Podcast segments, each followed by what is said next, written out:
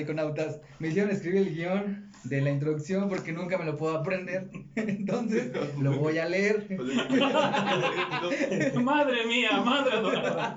¿Tú que llevas al cine? No, La no. Hola, bienvenidos a Historias Distópicas, el podcast donde en cada episodio nos acercamos más y más a la distopía. Psiconautas, acompáñenos a navegar en la psique de asesinos seriales, crímenes sin resolver, fenómenos paranormales, es el tipo de historias que no nos dejan dormir y despiertan nuestra curiosidad. Ok, hoy tenemos un invitado especial, tenía mucho tiempo que no te veía, Es amigo. desde la preparatoria creo. Oye, desde sí, la ¿no? prepa. Sí, bro, desde la prepa. Sí, bro, desde. Sí, desde la prepa. Cuéntanos, tienes un canal, ¿no? Sí. Así es, tengo un canal, amigos, ahí a todos los a todos los oyentes y espectadores aquí de los amigos de historias distop- distópicas. Eh, tengo un canal eh, ahí en YouTube, hacemos un poco de todo, desmadre y medio y, y plasmamos ahí en la pantalla un poco de lo que se vive aquí en Izmiquilpan y en varios lugares. Como por aquí voy a compartir imágenes de su canal. Acá, güey. Por aquí arriba. Recuerda, recuérdale a los iconautas cómo se llama tu canal. Mi canal se llama Chas Ábalos, as- así me dicen. Con- Y con Cha es con, con Chas. Con CH de Z, Chávez. o con- C-H-A-Z Ábalos. A-V-A-L-O-S. Ese sí se aprende el pinche. Ay, ayer nos dijeron historias desastrosas. güey. Y dije, no, así no se llama, güey. Pero bueno, ¿de qué vamos a hablar hoy, querido Oscar? ¿Cómo estás, Omar? Cuéntame. ¿Cómo te fue, güey? Ando, ando, ando, ando bien, güey. Sí, es cierto, ¿verdad, hombre? Ando, no sé, güey. ¿Y tú cómo andas, amigo? Ya, yo estoy bien. ¿De qué, güey? Es que no me Pues, llevaron hay mi mochila. Es que no me trajiste mi mochila la semana pasada. Estamos sacando todo el pinche odio. Ya se dieron Toda la semana no, güey. Hoy es el día de cancelar, Iván. Oye, hay mucho odio en este. Sí, güey, qué este- pedo, no mames. Ah, Huevos, ahorita nos calmamos, ahorita nos calmamos. Ah, es cierto. No, Cágalo, chas. Cágame, güey. ¿Eh? El pito. Pendejo, güey. Desde la sec- di- Cuéntanos una anécdota, si tienen alguna anécdota ¿Con él? con ustedes dos, sí. No, nada más era de skate. Es que. Pues, Ah, como que ya me acordé cuando tenías una novia de la secundaria, güey. Oh, ah, sí. ya me acordé, güey. Ah, eras tú.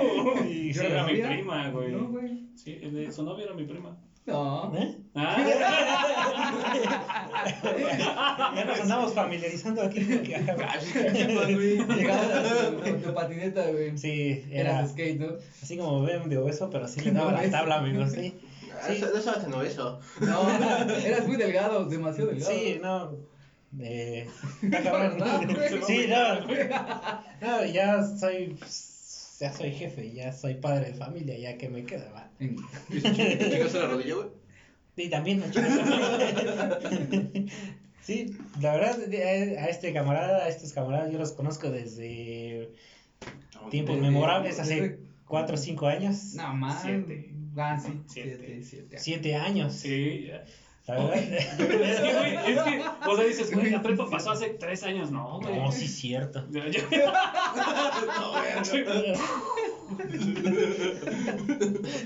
Me Sí. pongo a pensar mucho en eso. Demasiado tiempo en cuarentena. Recuerdo la prepa. Sí, Sí, yo también. yo también.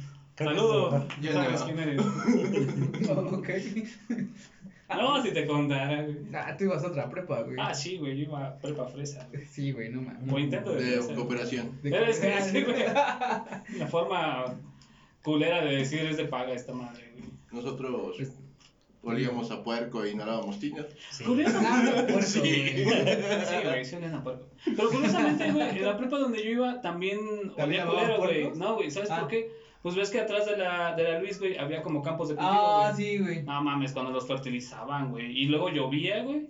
Todo el puto olor a estiércol, todo el puto día. Ay, no, No, la escuela huele feo, Fuji.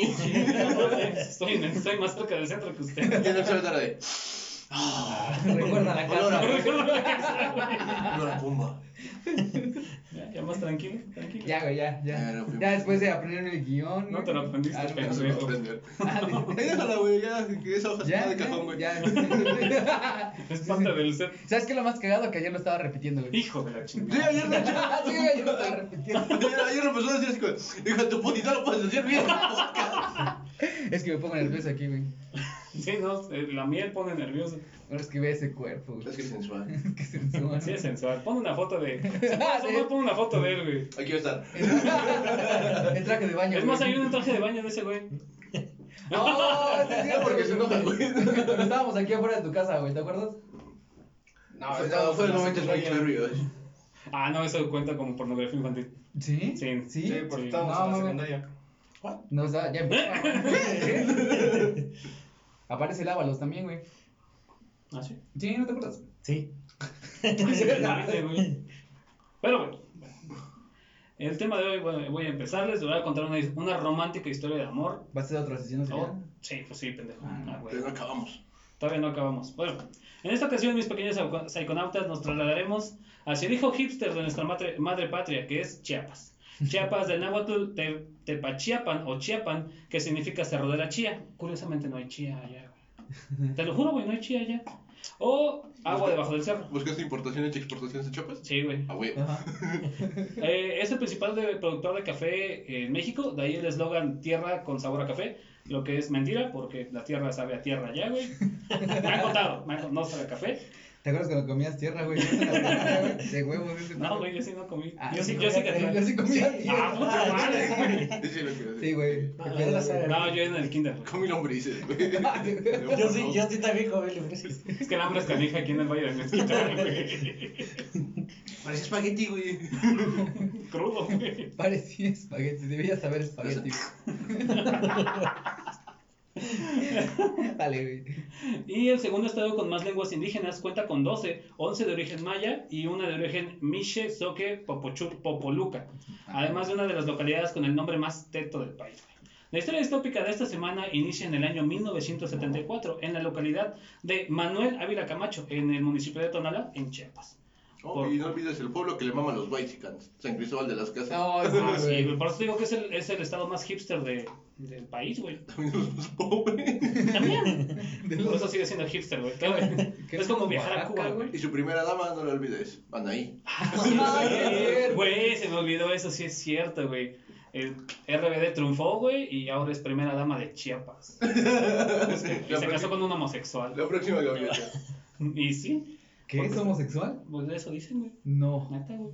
Sí, güey. Jamás lo con pensado, güey. ¿Eh? Parece muñeco, güey. Pues por eso, güey.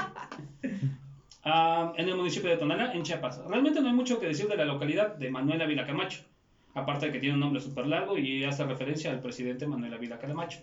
Camacho, no Camacho. Camacho. Es que es más verga, güey. Calamacho. Hay que meterle algo. es que, güey, neta, o sea, Un día se detuvo su coche ahí, güey. Ah, lo visitó el presidente y dice, güey, no, se nos ponchó la llanta. No le digan. Llegó el presidente de la nación. Eh, tiene aproximadamente 2.000 hab- habitantes según el censo del 2010. La mayor actividad económica de la localidad es la agricultura y en los años 70 no era diferente. El nombre del asesino de este episodio es Daniel Audiel López Martínez, de padres desconocidos, como es la costumbre de este tipo de localidades pequeñas. No se tiene registro de la infancia de Daniel, pero al nacer en uno de los pueblos, uno de, los, de esos pueblos olvidados por Dios en los años 70, podemos imaginar que estuvo rodeado de violencia interfamiliar y machismo, y así pasó su infancia y juventud, rodeado de platillos eh, típicos de Chiapas, como lo es la sopa de pan. Y el guacamole. No, güey. Ah, no mames. y, los, y los tamales de bola. y totopos también. Hijos de ya, güey. Dale. Escapando de los caimanes y monos eh, aulladores hasta en 1990. Sí me lo imaginé, güey. Sí. ok, um, eh, los monos aulladores son una de las especies protegidas, Endémicas, endémicas. endémicas y protegidas de, De Chiapas. de Chiapas. Chiapas. Ya lo siguió un jaguar. Son los que son. No, los monos aulladores no son lo mismo que los monos araña, ¿verdad? No, güey. No. No, tienen una garganta más ancha. Uno de esos le jaló el pelo a mi mamá, güey. No mames. Sí, en el parque de. ah, aquí, entonces ah, este, Era araña, güey. araña, Sí, güey. Estábamos así tomando una foto y nada más se ve así. de, ¡Ah! Y salió la foto. feos. No, güey. Ah, Todos se espantaron, güey. También yo tenía tres años, güey. Chango la espalda. Eso explica muchas cosas. Ya sé. Hasta que en 1998, a la edad de déficit de 24, atención, güey. Y mucha hiperactividad. se preocuparon más por el mundo.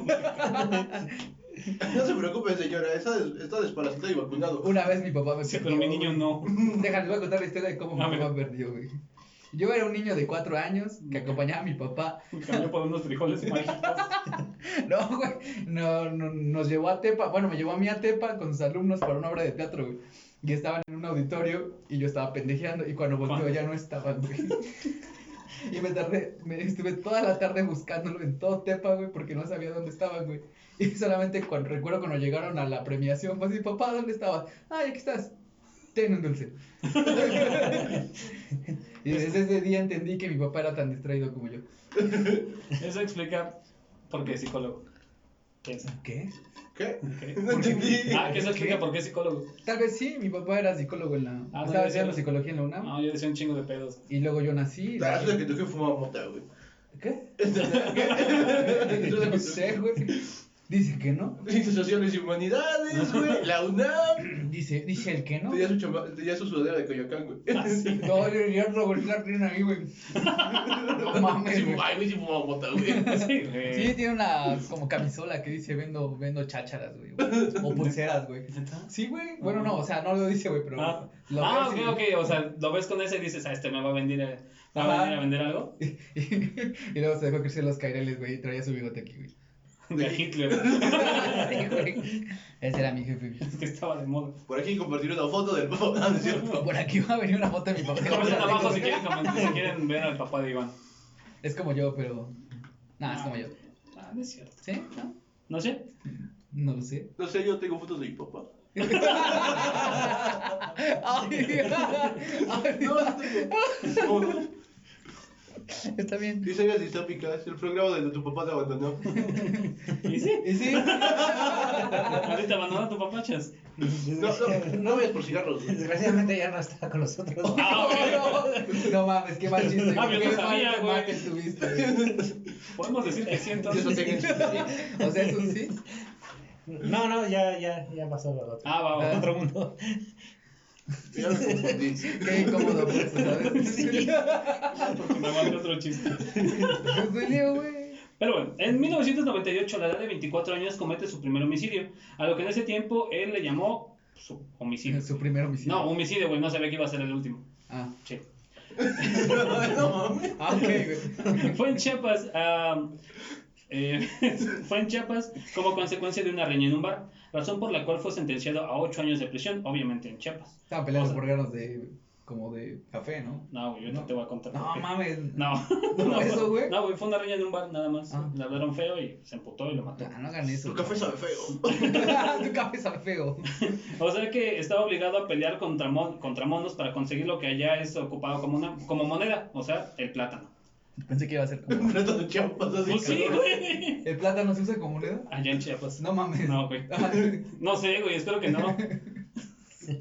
Daniel Audiel fue liberado en el año 2006 y decide cambiar de aires mudándose a Chihuahua. ¿Cómo no? Chihuahua. Ah, güey. no mames, sí se fue de extremo a extremo, güey. Ah, sí, güey. Dejó la, la selva y los monos aulladores, güey, por la carnita asada y, feminicidios en esa época. y feminicidio. Porque, Y porque- casarte con tu Es prima. que, güey, regresamos a Chiapas, a Chiapas, a Chihuahua otra vez. Ya vamos, ¿qué? ¿Cuatro episodios? Nota un patrón. Dos estados con che.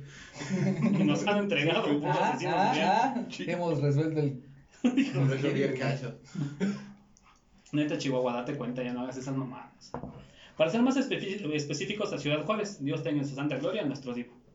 Ahí con la edad de 32 años, sin dinero, con apenas la primaria terminada. Y puedes poner así como un...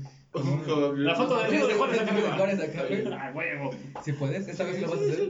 Con, con apenas la primaria terminada, no tuvo, no tuvo otra opción que dedicarse a La prostitución. narcomenudeo. Sí, también pensé que iban a decir prostitución, pero no, güey. Ah. La neta, si lo ven, está feo el güey. Ah, ¿no, ¿no es como el otro, güey? No, ah, no, otro nada, güey. Sí, Chiapas. Ah, no, es que no están los estándares occidentales, güey. Sí, güey. Ah, El narcomenudeo, trabajando para una filial de lo que antes era uno de los carteles más poderosos de México, que era el cartel de Juárez. ¿Era chaparrito, güey? No os pregunto. Vale. Sí, güey. Se vería chistoso, pues los juarenses son altos. Ese güey. Sí, güey. Fíjate No, que, Es los enanos. fíjate que en. Chihuahua este, es, es algo a lo que mucha gente aspira, porque fíjate que yo viví allá en los tiempos del Mi 2000... cartel. pensé que ibas a decir que, que la gente aspiraba a ser alta, güey. No, ah, No, ah, ah, no, güey. no, y a, a ser que narco, a ser narco. a- Ah, que aspiró cocaína. Porque yo viví en, en los tiempos de en el 2007 al 2009, 2010. ¿Te tocó? Ajá, y ¿Tu viví, ajá, yo ahora sí que la secundaria la pasé en Chihuahua. Y, y sí es, son, todos los niños, este, la mayoría quiere crecer y ser narco. Y las mujeres, las niñas compañeras, lo que deseaban era salir de la escuela y que se les llevara un arco. Ok, Sí, así, ah, porque- Como no no vas a pensar mal, Iván, por favor. Porque fíjate que Pero ahí ellos levantaban. Sí, güey. Sí. tuve, incluso te- tuve un compañero ya que, Perdón. que hace como dos años, Ajá. sí, le dieron cuello y iba en mi salón. No Ah, mames. Sí, porque ahora varios compañeros se, se dedicaban a, o sea, a la escuela y saliendo a, a simplemente el narco los reclutaban. No mames, güey. sí. No, mucha, me, me pasó, vi muchos casos de, de, de muertes, incendio de casas. Creo que viví en los tiempos más peligrosos allá en, No, era en- como ir a en Chihuahua, Ciudad Juárez. 93 al 2012. Sí, es a lo que Y no estaba planeado. Bueno, la verdad no sabía que él había estado en, Chiap- en Chiapas, en En Chihuahua. Chihuahua. ¿Quieres Pero vamos a hablar sobre el Chihuahua. próximo episodio también hablamos de Chihuahua. Chihuahua, no, sí. No, Chihuahua, para mí. Chihuahua es uno de los donde más me, me asusté así, donde casi vi la muerte de frente y el donde más, más chicas más bonitas hay, la verdad, eso sí, indiscutiblemente, chulada de mujeres. Qué bueno que tu esposa no Obviamente que tu esposa es la más bonita del mundo. güey. También. También. Ah, güey, que- eso es bonito y no quiere decir que no puedas ver el menú, güey. Por sí, eso te quedas solo. Pues no tiene. Es cierto, güey. ¿Verdad? Pero bueno. A ver, ¿tienes por Querétaro? Muy bien, específicamente trabajó para el grupo delictivo llamado La Línea y ahora les explicaré un poco de qué es La Línea y... Y no, mi, pre- mi pericoso amigo, eh, no es esa línea No lo que te pensé, güey. Yo estaba pensando en una línea de autobuses, Ah. güey. No sé por qué, güey. Pues es la verdad. No estamos hablando, o sea, sí tiene que ver con coca, pero no necesariamente por eso se llamaba la línea. Es la, la línea es la denominación al, ante- eh, al anterior, digo, es la denominación del brazo armado, de uno de los brazos armados del cartel de Juárez, aunque algunos afirman que se trata de un subgrupo conformado por jefes de la plaza dentro de la antigua estructura criminal. Este grupo estaba eh, comandado por Juan Pablo Ledesma, alias el JL, quien asumió el control del cártel tras la captura de Vicente Carrillo, Carrillo Fuentes, hasta su anexión al cártel Jalisco Nueva Generación en el 2017. En el 2018 se conoce a un subgrupo dentro de esta organización conocido como los Escorpiones, dedicados a patrullar partes de Ciudad, de Juárez, de Ciudad Juárez. El subgrupo Los Escorpiones fue responsable de las balaceras y muertes de policías durante los años 2017 y 2018 en diversas ciudades del Ah, estado de. Chihuahua. Bueno, del, de la línea, eh, ya para ir por el 2016-17, sale el subgrupo de los Escorpiones. ¿Cómo, perdón. ¿Cómo los reclutan? ¿Cómo, ¿Cuál es la dinámica que juegan ahí? Lo que hacen es, que, por ejemplo, ya desde la primaria, desde la secundaria, los compañeros o sea, iban a la escuela y saliendo, este, los llevaban a bodegas antiguas porque eh, Chihuahua ya mucha gente ha emigrado a Estados. Unidos Ajá. y los metían ahí y les, les metían en la cabeza que le pagaban tanto. Por- ahora sí que no había más futuro y en sí no había mucho futuro ahí y vivíamos en la sierra de Chihuahua y sí específicamente ese cartel de la línea eran los que patrullaban en esa zona de por Ignacio Zaragoza, San Buenaventura, Chihuahua y, y literalmente ellos eh, eran morros. Yo te, te voy a con- contar una, una experiencia. Yo recuerdo que en aqu- aquellos tiempos este, yo me quedaba con una viejita que ya pues, nada más vivía ella. Tenía una casa muy bonita, pero yo le, le hacía que mandados que, por ejemplo, ir por la leche y así, me quedaba con, con ella. Una vez fui con ella por, por la leche y regresando de, de, de la leche parqueamos la camioneta enfrente de, la, de su casa y casi no pasaban muchos carros en ese pueblito. Y de repente se viene una caravana, así machín de dos, tres, cuatro carros y yo pues volteo y veo que pasan Hummers, estos carros los 300 y luego al último viene una ca- camioneta, una 250 blanca con dos morros atrás encapuchados y yo me quedo así, yo traía una, una, traía una gorra esa como capucha pero la traía hacia atrás. Cuando me dice, cuando pasan, me dice, ¿qué ves, güey? Con un cuerno de chivo. Yo lo que hago es voltearme y quedarme así y que pasen. Y luego en ese pueblito, el, de cuenta que estaba el, el pueblito así y tenía una montaña y arriba había una casa, una mansión así, estilo americana. Chingón que pasaba, te- tenía subida así, cuando subía una, una camioneta su, llegaba a la casa. Al siguiente día esa casa terminó en el, en el piso, el narco se llamaba Aldo Nájera. E- Eso es, fíjate que son historias así como que de morros. Empresarios respetables. Te tocó vivir todo eso y la verdad, sí, muchos compañeros este, siguen en ese rollo, muchos ya fallecieron, otros los descuartizaron y De tus conocidos. de- Conocidos, de- incluso en, en- hace poquito un camarada apenas lo dejaron en la mera placita, ahí en Ignacio Zaragoza lo, lo descuartizaron y lo aventaron ahí. ¿Cómo se llamaba el pueblo donde vivías tú? ¿Dónde estabas? Ignacio Zaragoza, en Ignacio Chihuahua. Ajá. Estaba en la mera sierra, estaba como a una hora de San Buenaventura y como a dos horas de Namiquipa, Chihuahua. Verga, güey. O sea, digamos que en Chihuahua es normal.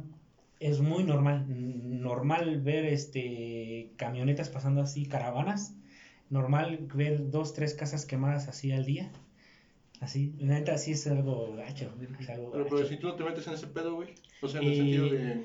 Si, si tú no te metes en, en ese ah, embrollo del, del narcotráfico, simplemente no, no debes salir después de las 7 de la noche. Si andas ya esas horas tomando o escuchando corridos o esas cosas, si te levantan. Si eres estudiante y tú dices, y ahora sí que literalmente les lloras, si te dan unos buenos madrazos y te avientan y te dejan. Pero sí, sí, o sea, sí estaba muy feo. Pero los siete ya. Ah, qué cámara, voy a dormir. Voy a escuchar música con mis audífonos. Pero bueno. Mantenían, la línea mantenía una rivalidad estrecha con el grupo denominado Gente Nueva, brazo armado del cartel de Sinaloa, por el control del territorio de Chihuahua, al norte de la República, al norte de la República Mexicana. Al final, el cartel de Sinaloa asumió todas las actividades y contactos internacionales que tenía el cartel de Juárez en la frontera, limitándolo a ser una pequeña organización que peleaba plazas en el norte de México. Este dominio en la frontera del cartel de Sinaloa se había amenazado hasta ahora con el posible ingreso del cártel Jalisco Nueva Generación en Chihuahua. Después de esta rápida clase de mafias mexicanas y gracias a las anécdotas hechas, regresamos a Daniel Audiel. Él se dedicaba a vender droga para la línea en un bar local de la ciudad de Juárez llamada Salón Sinaloa. Sí, curioso. Para ese entonces, Daniel tenía una relación sentimental con María Esther Aguirre Martín, Marín, mujer de 42 años. Ok, tiene 32 más o menos, 32, Ajá. 34 y anda con una morra más, 10 años más grande. Qué gran sujeto. Sí, quiero ser él. No, no, no, no, tampoco no. No, ni yo. güey. Pero entiende el punto. en el mes de noviembre del 2006, de ese mismo año, eh, y bajo la sospecha de que María Esther le era infiel, le decide disparar en, la- en repetidas ocasiones con un arma de fuego calibre 22 en su domicilio de ella, ubicado en la colonia San Felipe, en Ciudad Juárez. Ok, ya no estuvo chido. No, pues no, güey. No, y espérate. Un par de días después se encuentra el cadáver de quien era conocido como el Juaritos, quien presumiblemente había sostenido relaciones con María Esther. De la misma forma, le disparó en repetidas ocasiones al sujeto, con su 22. De ahí nos pasamos al 15 de junio del 2007. Ejecutó de cuatro cuchilladas en el abdomen a Teresa Carballo Flores, cuando se encontraba en un, en, eh, en un domicilio de la calle Ugarte y Mariscal de la colonia Centro, presume- eh, presuntamente en un ataque de, celos al pensar que esta pareja también le era infiel. De ahí nos pasamos al 2008, porque él seguía trabajando para la línea. A finales de diciembre del 2008, Dolores Rodríguez López fue asesinada a manos de Audiel López Martínez, nuestro asesino, al no resistir las heridas provocadas por tres puñaladas en el abdomen y el cuello. A mediados del 2009, Daniel Audiel asesina a Guadalupe Espinosa Aguilar, con quien mantuvo una relación amorosa. La mujer fue encontrada en su domicilio en Ciudad Juárez con un disparo por la- eh, en la cabeza. En su declaración de Daniel adjudica que todos sus actos fueron eh, motivados por la venganza al creer que sus parejas sentimentales le habían sido infieles a él. Ay, qué patrón. Las cuatro. Y lo- el vato, bueno, hasta ahora si hacemos la cuenta, tenía, eran cuatro mujeres, un tipo de ahí de Juárez, el, el ¿cómo se llama este güey? Y un chopeaneco. Un Juárez y un chapaneco. Cultural. una persona de Chiapas. Chapaneco. Chapaciónate. A mediados de, no es cierto, en 2010 asesin- asesinaría a dos hombres solo por in- solo identificados como José y Misael, a quienes les disparó. No está claro si la motivación de los crímenes fue porque pensara que ellos eran amantes de alguna de sus parejas o si se debía a conflictos asociados con el narcomenudeo. El último de sus asesinatos fue el 3 de abril del 2010. Asesinó a Carmen Ivonne Caballero González, de 34 años de edad, y a su hija de 6 años de edad. No ponen el nombre por obvias razones para respetar la, la memoria de un menor de edad. A quienes les disparó en, la colonia, en su casa en la colonia Anapar, Anapra. Abandonó los cuerpos en un lote baldío a las afueras de la ciudad. Caballero González era la hermana de la nueva pareja sentimental de Daniel Audiel. Ella se oponía a la relación y esta fue la motivación del doble homicidio. Para ese entonces la policía ya estaba investigando por quién fue el autor de los homicidios y fue hasta el día 24 de, de noviembre del 2010 un juez de garantía del Distrito Judicial Bravos giró la orden de aprehensión en contra de Daniel Audiel López Martínez de 37 años de edad en ese entonces eh, por el delito de homicidio con penalidad agravada y calificada por ventaja cometido, eh, cometido en perjuicio de quien eh, en vida fuera la hermana de su pareja sentimental. Para ese entonces, eh, Daniel Audiel eh, huyó al estado de Chiapas y fue detenido mediante una, la orden de aprehensión que fue comple- eh, complementada o cumplida más bien, la cumplieron, perdón, el día 31 de diciembre del 2010 por agentes de la Policía Estatal Investigadora pertenecientes a la Unidad Especializada de Investigación de Homicidios de Mujeres de la Fiscalía General del Estado de Chihuahua. Imagínate sus siglas, güey, no Sí, las quise güey, no, buscar. no mames. Mismos que le dieron cumplimiento al mandamiento judicial en el estado de Chiapas, en donde López, López Martínez, o Daniel Audiel López Martínez, era originario y permanecía prófugo de la justicia. Fue sentenciado a cadena perpetua en una prisión federal de Chihuahua, donde sigue cumpliendo su pena hasta el día de hoy. Yo sé que quizás no suena tan aparatosa la vida de este sujeto, pero realmente vivía una vida hasta cierto punto sencilla en el sentido de que solo trabajaba para la línea y conseguía novias. Pues pasó de ser un hombre de campo a un narcomenudista y Y es que ejecutor. va, va de lo que viene, va, va de la mano con lo que nos cuenta Chaz, o sea, dices, ¿qué más hay por hacer allá? ¿Sabes? O sea, digamos, él llegó allá para un nuevo aire y seguir con la idea del CH, Chiapas, Chihuahua, pero, pues, ¿qué más hacía, güey? Neta, que ¿qué más hacía? No estoy justificando los actos Es, de es esta lo que te iba a persona. decir, porque yo creo que el fenómeno del narcotráfico es todavía mucho más grande de lo que, de lo que fue o lo que representa Sí, ¿no? este, este güey. No, el fenómeno puede venir desde, tengo entendido que es de- desde el Tratado de Libre Comercio. Cuando, Desde antes, güey. No, ¿Desde desde antes mucho antes. Es un mal que ha crecido con el país desde El- el, es México más, independiente. De los primeros corridos de narcotráfico se de que se tienen ¿Registro? registro es de 1917. Ujú. De los narcocorridos o de los corridos que hablan sobre el narcotráfico eh, que se tienen Es que mucha, bueno, mucha banda en el norte, por todo este pedo de las prohibiciones americanas, eran contrabandistas. Porque primero tuvieron, primero la marihuana se prohibió en Estados Unidos y ya después en México. Ajá, y Entonces, Estados ajá. Unidos la seguía produciendo, llevaban alcohol, o sea, whisky, cerveza, Ajá, la, cuando empezaron con el la tráfico de prohibición y la heroína mexicana. Ajá. Bendito. Pues que el narcotráfico es algo multifactorial, no es completamente de diversas cosas económicas, sociales, de legalizaciones, es- etcétera, etcétera. Lo, ¿no? lo que pasaba mucho en el campo, de- en ese sentido de que, o sea, cultivabas comida o algo para algo, no sé, maíz, Para intercambiar. y entonces era como de, güey, me lo están pagando bien barato, Sí, y entonces ajá. era mejor cultivo amapolas y me hago contrabandista y las me las pagan chido. Ajá. Que eso era al inicio, güey. Porque ya después lo que hacían los cárteles era llegaban, veían tu terreno, ah, ¿sabes qué? O nos cultivas o te mueres. Sí, era Sí. más sencillo. Sí, Eso porque, bueno, aquí una historia, fíjese que antes el narcotráfico en lo que era Chihuahua, en, en todo, en Sinaloa, e- era gente que, por ejemplo, se dedicaba, por ejemplo, aquí la gente a, a cultivar sus, sus, sus lechugas antes. Y eran, eran ganaderos, eran este, cultivadores que eran conocidos por el pueblo. Por ejemplo, ellos se encontraban en una cantina, en un baile. Eran personas que, que generaban dinero y igual apoyaban al pueblo. De un tiempo a, a- a- para acá, los hijos de esos narcos empezaron a, a- a ser rivales, porque antes todos eran socios. Es como, por ejemplo, todos nosotros aquí somos amigos, pero en un futuro nos echamos tierra, pero ellos todos se conocían, por eso cuando había matanzas, daban con la persona claramente porque antes todos eran socios. Entonces los hijos vinieron a, a, a- a hacer el del mundo del narcotráfico un- como una moda, como algo como sostentoso, como más territorio. Se, se volvió como más como un movimiento totalmente violento y errático. pues, el- violento. Antes el los- dinero, había narcos dinero, que tenían, por ejemplo, tenían buenas carros, buenas trocas, pero ellos iban, ajá, iban a una tienda del- de, la, de la esquina y "Ah, ¿qué tal? Buenas y, y convivían con el pueblo, tú los conocías.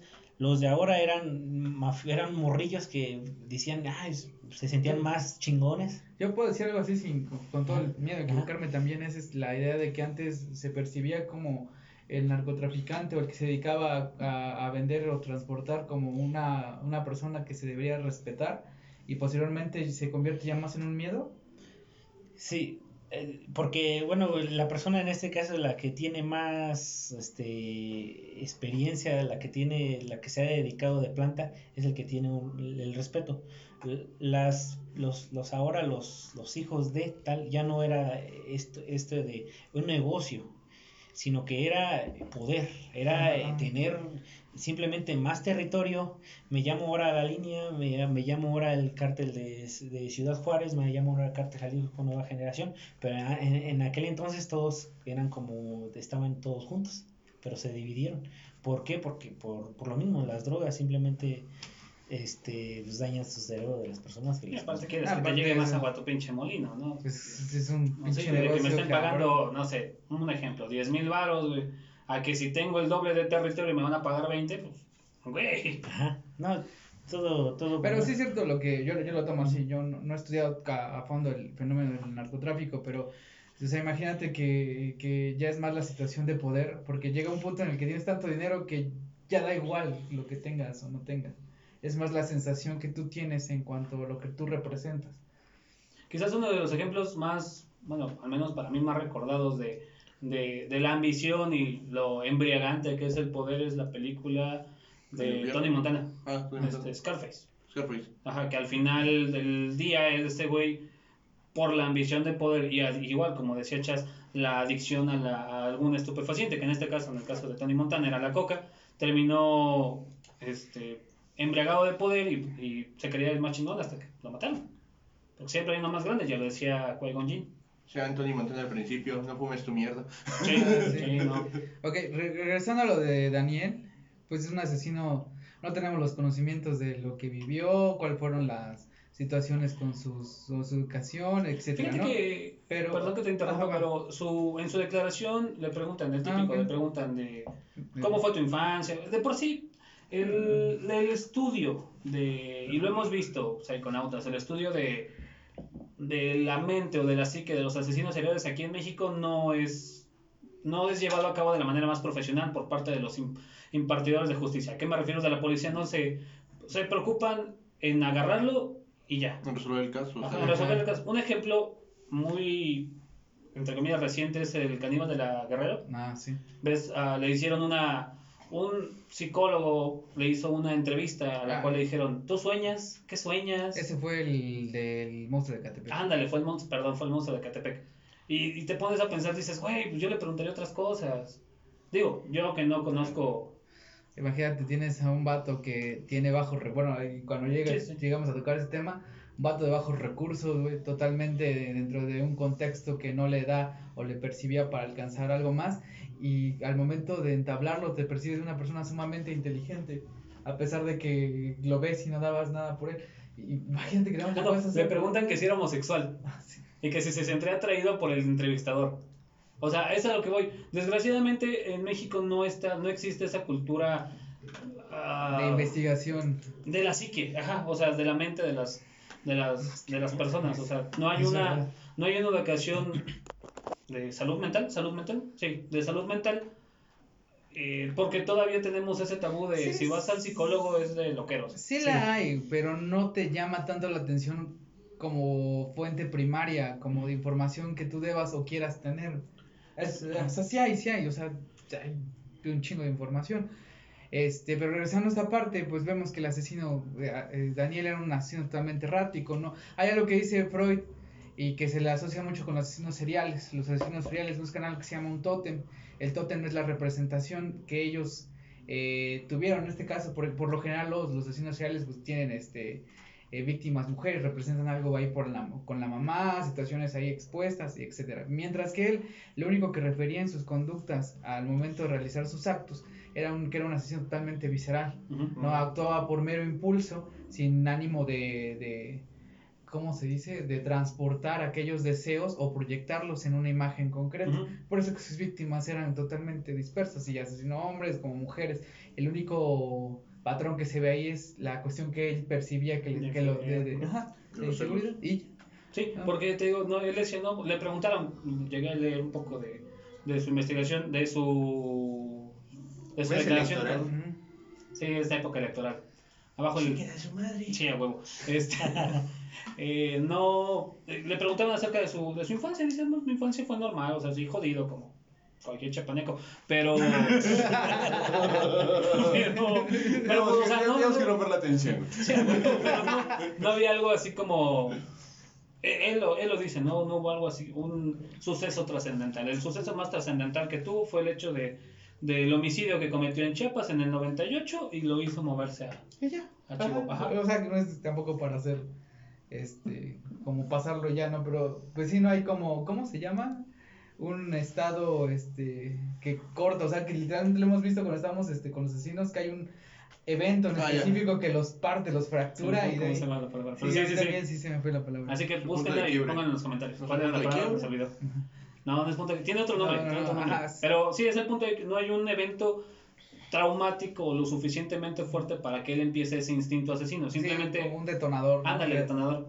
Eh, el, único, el único móvil de sus homicidios era el pensar que sus parejas le eran infieles. Y ya. Porque tampoco había como tal una violencia.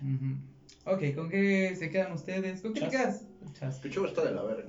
Yo, yo pues, me quedo con. O sea. No, pues. No sé. ¿qué puedo decir? La verdad, este. Me quedo con. La persona. Este asesino. Fue. O sea, yo digo que es suave que partió todo el. Que partió de un lugar a otro. A lo mejor quiso ir este. En busca de algo mejor, ¿no? en este caso al, al norte, pero yo creo que se topó con otras muy malas personas y desgraciadamente estas personas de, de esos carteles incitan también al odio y, y a hacer cosas malas, yo creo que cayó en... Sí, te llevan Tú, a. tú me decías, lo Te decías hace empoderas. rato, lo, Te lo- empoderas, güey. lo normal, lo normalizas tanto que aquellos eventos este que tú percibes como que no son tan comunes son como de, ah, ok. Y ya se te hace Güey, totalmente Ese pedo, güey, de que, por ejemplo, o sea, güey, dale una K-47 a un morro de 15 años. güey, Ah, sí. ¿Con qué te quedas, Omarcillo? Que.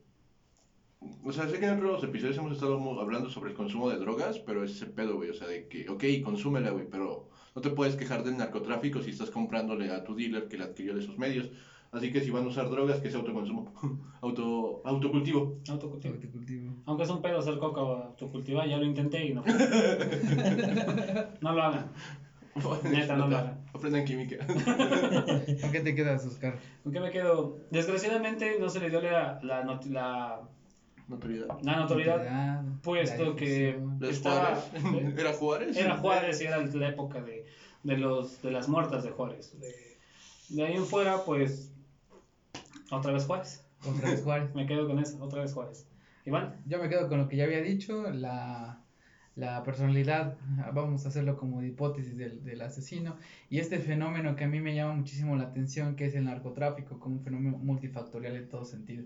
Yo en lo personal no lo he vivido eh, ni quisiera vivirlo de manera presencial y tú lo, has- tú lo llegaste a vivir por Sí. estar en el contexto, ¿no? Sí, Y es súper interesante las anécdotas que traes, güey, sí, tengo porque sí están cabronas y me imagino que tienes un chingo por ahí. Sí, Sí, te invitamos al próximo episodio y vuelvo a ser de Juárez. sí, seguro, la verdad, este, se los puedo aquí traer con pruebas, todo chido para que quede. Este es un palazo, carnal. Anécdotas chidas. Y yo creo que también, fíjate que yo, al- yo es- cuando me fui para allá, prácticamente también en mi mente, en mi pequeña mente, eh, al vivir en ese pueblo y simplemente lo más, el grado más alto era el narcotráfico. Ajá, Yo también yo pensé decir, creo que yo quería eso, ajá. la verdad, porque ellos pasaban en buenas camionetas, este, y yo desgraciadamente cuando vivía en Chihuahua sí pasé hambres y veías esos narcos que pasaban con carros diferentes, eran ganaderos y todo, pues entonces tú creces y ves ese estereotipo y dices, yo quiero ser como ellos. Empiezas a percibir como una figura de admiración, ¿no? De admiración, y sí, y literalmente empieza a decir, yo también, porque incluso había muertes donde dicen, ah, pero ese, ese le dieron tantos balazos, él murió chingón. Entonces dices, ah, yo también quiero que mueran así y que me hagan un corrido como ese. Entonces, entonces ya no tú valoras tu vida, tú lo haces para que quede en, en el, en la historia, que, quede, que quedes tú recalcado, no importa si tu vida muere, mueres a los 20 años, 22 años, pero que, que quede un buen corrido y una historia de ti, creo que es... Porque para- te haces eterno, güey. Exactamente me, me, vine- me regresé para acá. Inclusive, y- Autocontrol. Me regresé para acá, me regresé con mi papá. Este, eh, igual él, mi papá vivió mucho tiempo en Ciudad Juárez. Él fue coyote. El coyote igual muchas, muchas anécdotas que, que me pasó por ahí. Por eso yo fui a vivir allá.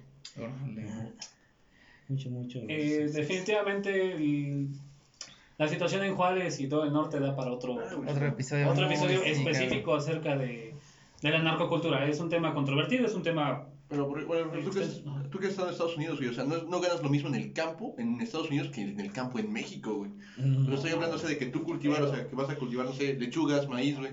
O sea, tú como dueño y productor, o sea, no ganas lo mismo.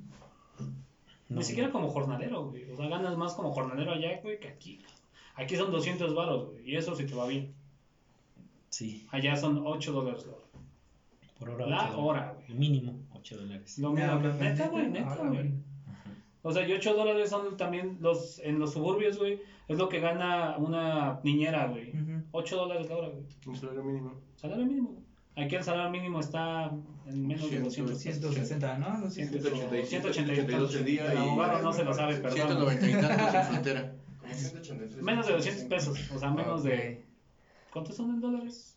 ¿Cinco? Sí, menos de 5 dólares. Sí, cinco. ¿Cinco con, con el cambio actual? Menos de Por 5 día. dólares por día.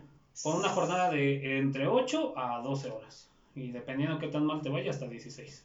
Ujú. Es una de las razones por las cuales eh, se ha proliferado la, la narcocultura.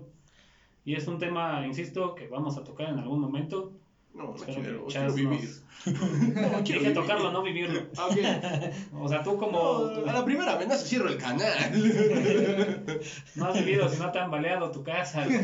Echas Ah, sí, Pero sí, la verdad sí es Ah, tengo una historia de esas, güey. Eso les cuento. Es algo traumante. No, Ah, sí. Sí. Pero bueno, eh, la- nuevamente le agradecemos a nuestro invitado del día de hoy por haber acompañado, por haber este, aportado parte de su infancia. Nuevamente, eh, tu canal, por favor. Chas Ábalos, ahí en YouTube, Cha- el compa Chas en Facebook Mamón. y Chas eh, en Instagram. Sí, voy a dejar sus redes sociales en la descripción. Eh, O por acá arriba. por acá. Se traigo volteando de pendejo. Quedaría mamalón, eh. Ya, chido. Ya saben, este, si les gusta este pedo, compártanlo. Si no les gusta este pedo, también compártanlo. Eh, estamos en todas las redes sociales como Historias Distópicas. En Twitter estamos como H Distópicas. Y nos vemos en la siguiente. Nos vemos en la siguiente. Adiós. Adiós, Iconautas.